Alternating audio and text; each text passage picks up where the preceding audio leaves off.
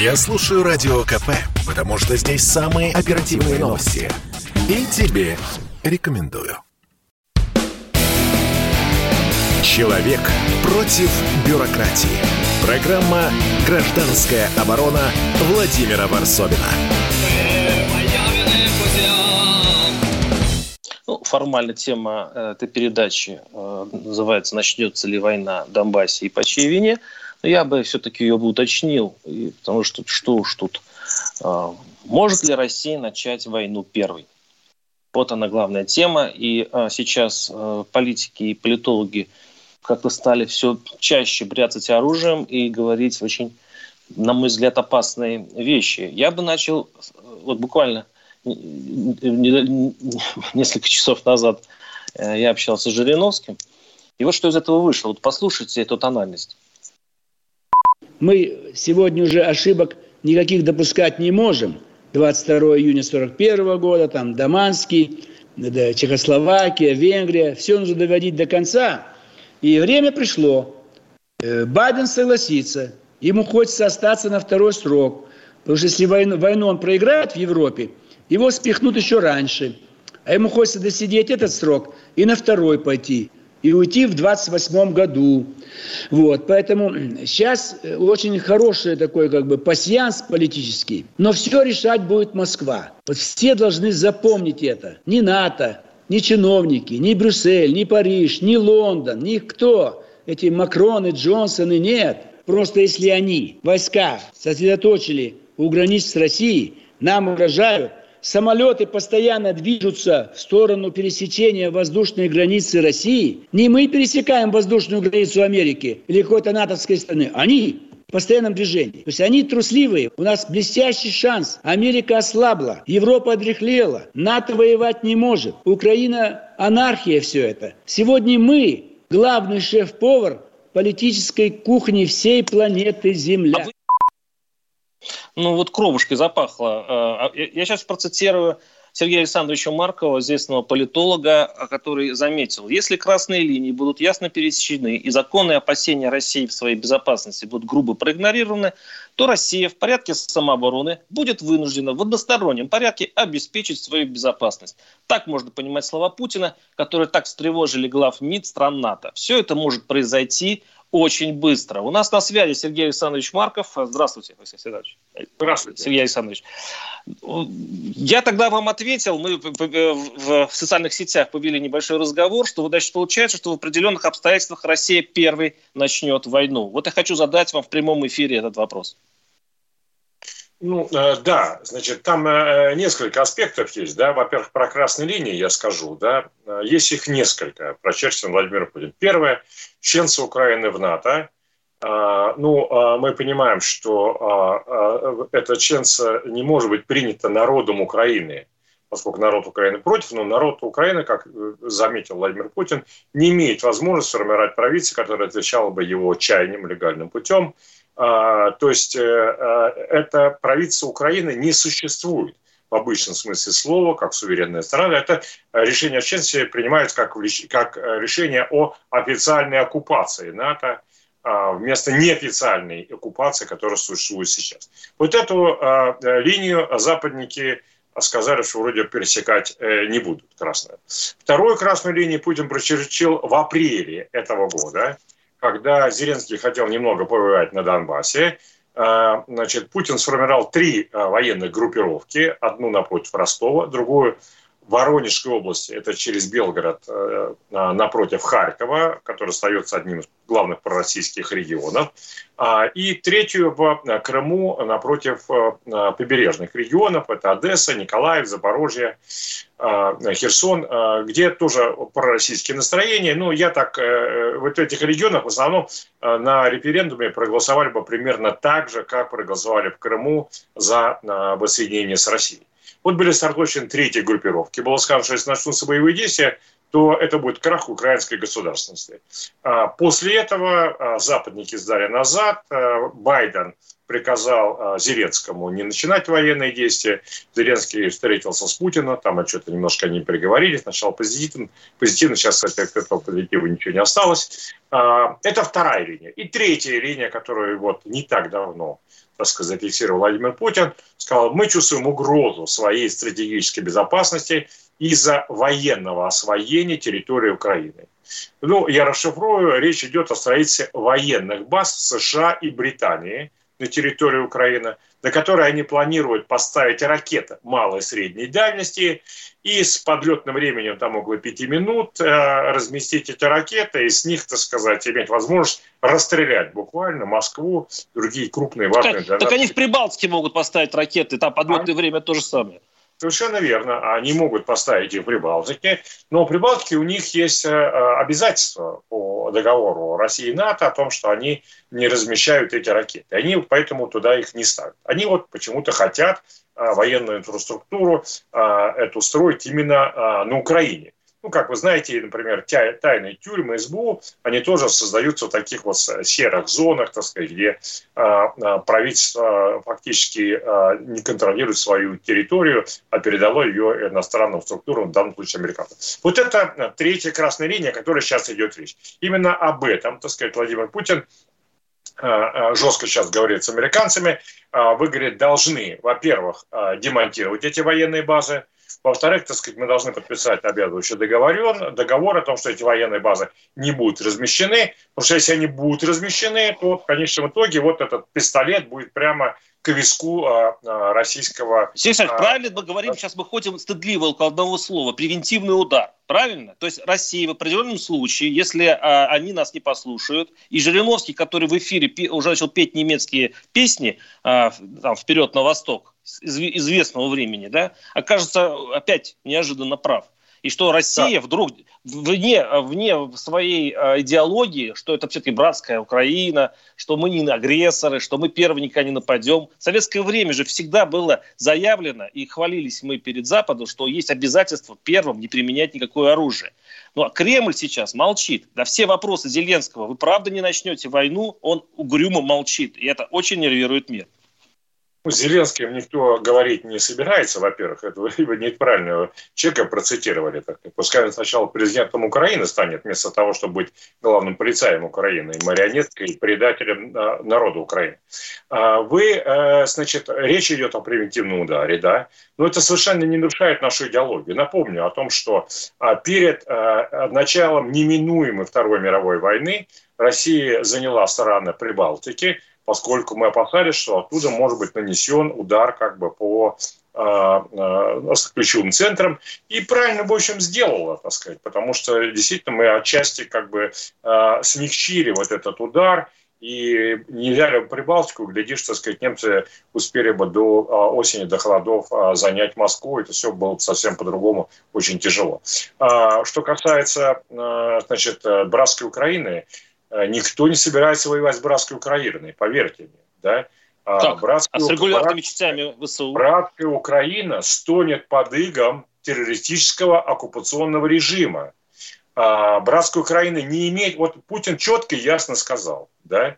Значит, народ Украины не имеет легальной возможности сформировать правительство, которое отвечало бы его чаяниям, и не будет иметь, кажется, такой возможности в будущем. Это четкая формулировка о том, что речь идет о диктатуре. Но мы сюда добавим, что диктатуре, которая использует еще и а, политику государственного терроризма.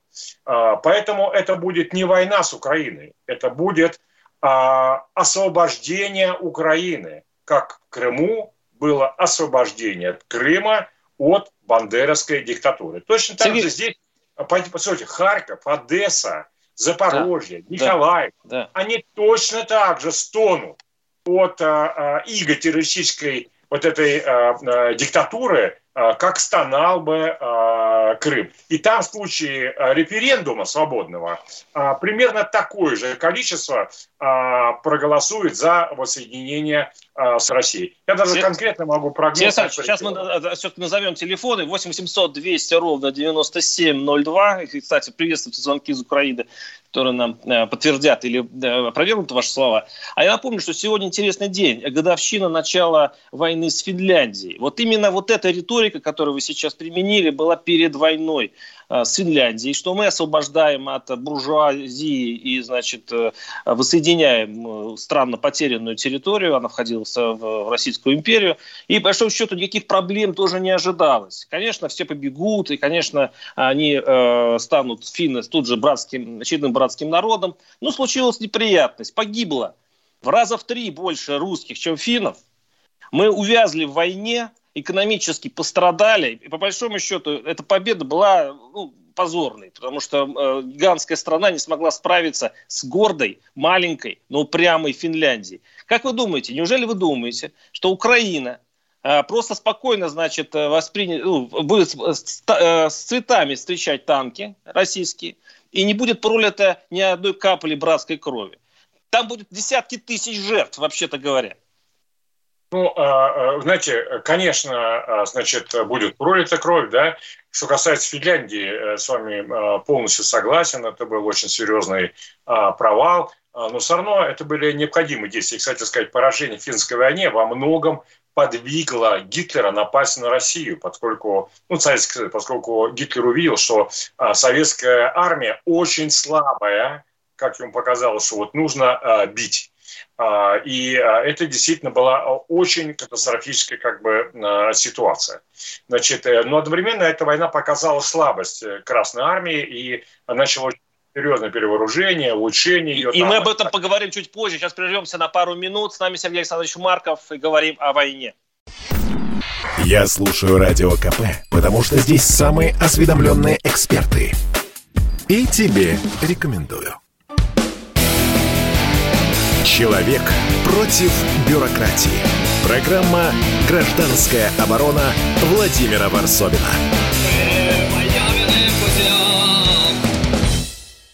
Ну, дожили до таких времен, что сейчас спокойненько, буднично рассуждаем о том, что война неизбежна, и примерно прикидываем, сколько тысяч человек в ней погибнут. А, я напомню, что у нас в студии, в виртуальной студии Сергей Александрович Марков, политолог.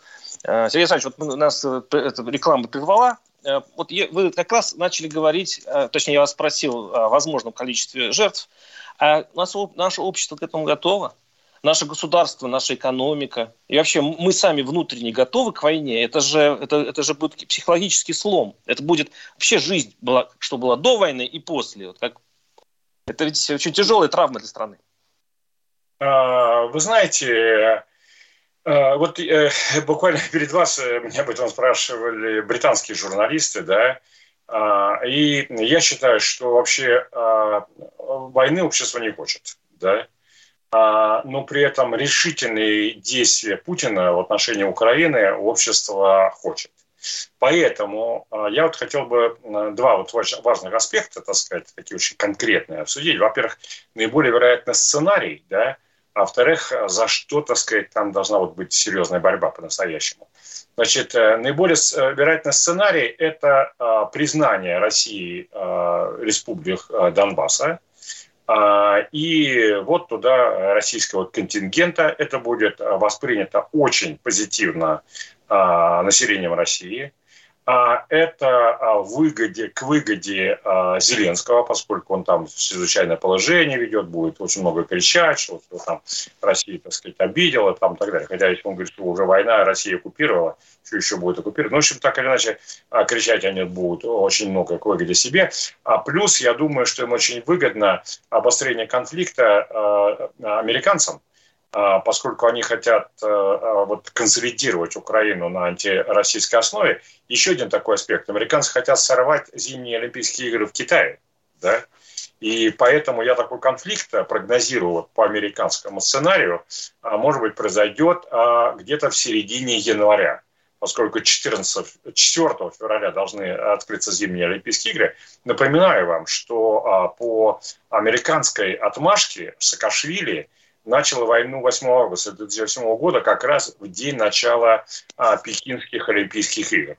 И здесь мы тоже, так сказать, История думаю, может быть снова повидать. ожидать, тем более, что антикитайская америк, э, американской внешней политики, она за это время очень значительно укрепилась. Вот этот сценарий, так сказать, такой у нас тоже по минимуму, без, всякой, без всяких сильных боевых действий, так сказать, проявляем волю.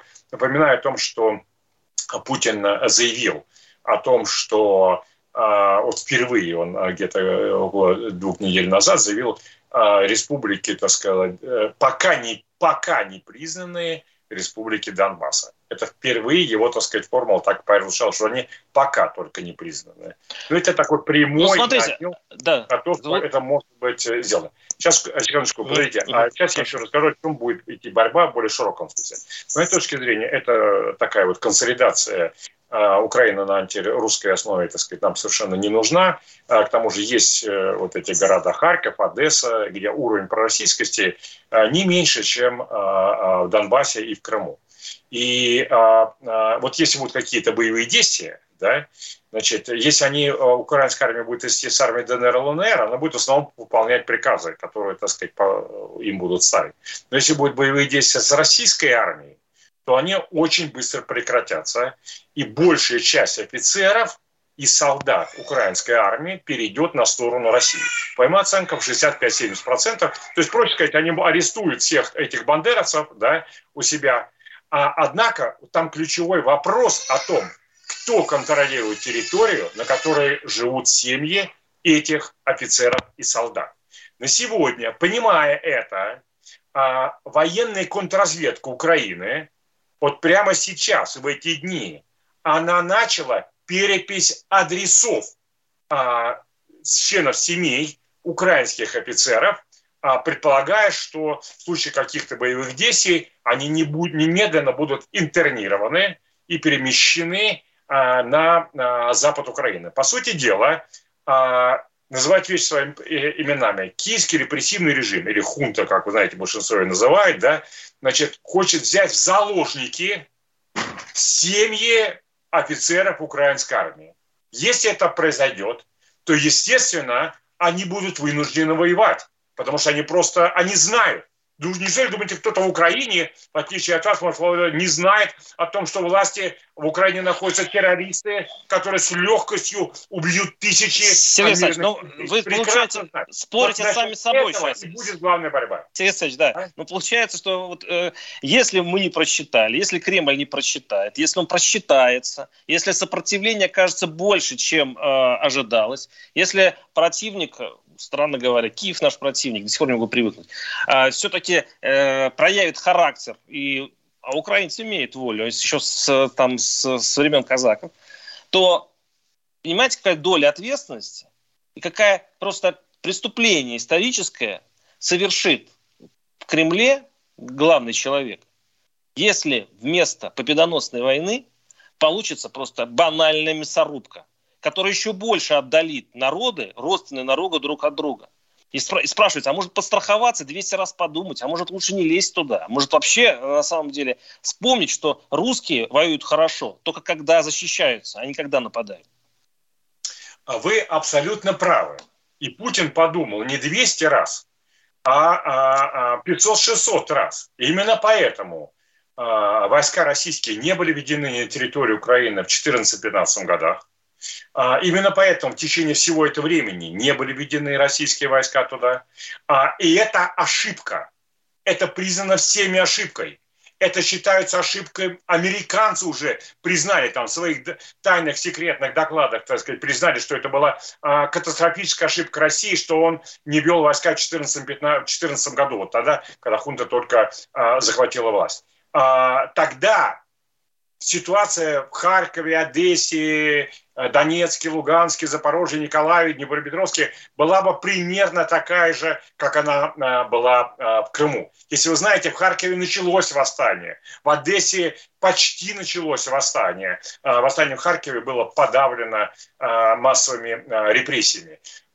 И вот это тогда была совершена ошибка. Сейчас, это уже совершенно очевидно. И дальше продолжать совершать эту ошибку, позволять из наших русских людей, которые оказались в оккупации на Украине, сделать злобных, ненавидящих России людей, а сейчас это делается все эти годы. Если мы упустим время, вот и будет эта злобная ненависть, ее обязательно бросят войной к нам. Вот если мы сейчас упустим время, будут взрываться автобусы в России, метро будет взрываться, оно будет взрываться террористами, которые, а, которых будет организовывать и посылать к нам убежденными террористами такими, значит, э, э, бандит, можно сказать, бандерасами, шахидами, можно сказать, так, а, которые их будут готовить из этого населения, черпать, так сказать, нищего а, нынешней террористической структуры, которым, без сомнения, нужно отнести военную разведку Украины и службу безопасности а, Украины. Вот если этого ничего не сделать, не остановить, будут взрываться, будут проведены сотни терактов в Москве, Питере, в Ростове, в других крупных городах. Люди в большинстве своем это понимают. То есть, то есть надо воевать, чтобы не, чтобы не допустить терроризма. Интересно, смотрите, а что, получится, если вдруг, э, даже если все окажутся правы, и история с Крымом повторится в масштабе всей Украины. Э, это же экономика, российская экономика рухнет где-то на 3-4 дня войны, потому что, естественно, все побегут, Понятно, что осваивать такую гигантскую территорию э, России в нынешнем состоянии просто не может. Это не Крым, это не маленький Донбасс, который мы и, и, и так туда вкладываем миллиарды, а это целая Украина. Я, вопрос, мы просто не проглотим, даже если взять циничный э, оборот речи, Россия не проглотит Украину, потому что она сама слаба, сама Россия, экономически. Да ничего подобного, Володя. Вы, так сказать, повторяете пропагандистский тезис нашей партии предателей, пораженцев, которые хотят вот, вот к жадности апеллируют людей, так сказать, там так далее. Но даже я скажу вам, к жадности тоже апеллирую. Это ничего не будет, не нужно будет содержать. Харьков, Одесса, а, Днепропетровск, а, Николаев – это крупнейшие промышленные центры. Это то, где, собственно, есть главная а, а экономика современной Украины. Да, они разрушены вот этим безумием а, украинских элит на, протяжении этих лет. Но дать им возможность нормально развиваться, и они будут одним из наиболее процветающих экономических районов будущей России. Как Крым. Да, туда были серьезные инвестиции вложены в инфраструктуру, так сказать, прежде всего в больницы. Но Крым в ближайшие годы будет а, исключительно а, прибыльным российским регионом за счет а, туризма и сельского хозяйства. Точно так же открыть нужно Донецкую Луганск, чтобы они не были в этом углу. Это промышленно развитые регионы, там, где есть сильная промышленность, там есть инженеры, рабочие, готовые работать. Наши люди, никого не надо будет содержать. Нужно будет немножко помочь им восстановиться. А санкции? Советский Союз развивался, всегда был под санкциями. И напомню, что у него экономические, темпы экономического роста были по 10% в год. Да, если завтра война. С нами был Сергей Марков. А, и ему тут пишут, очень многие пишут с Украины, чуть не звонят, а пишут. Они, вот те, которые звонят, пишут из хунты, из государства, которое называется хунты, они говорят, что это опасные, опасные слова. Ладно, посмотрим. Надеюсь, что войны не будет. Сергей Марков, спасибо огромное. До свидания. Володя, можно я скажу? Программа «Гражданская оборона» Владимира Варсовина.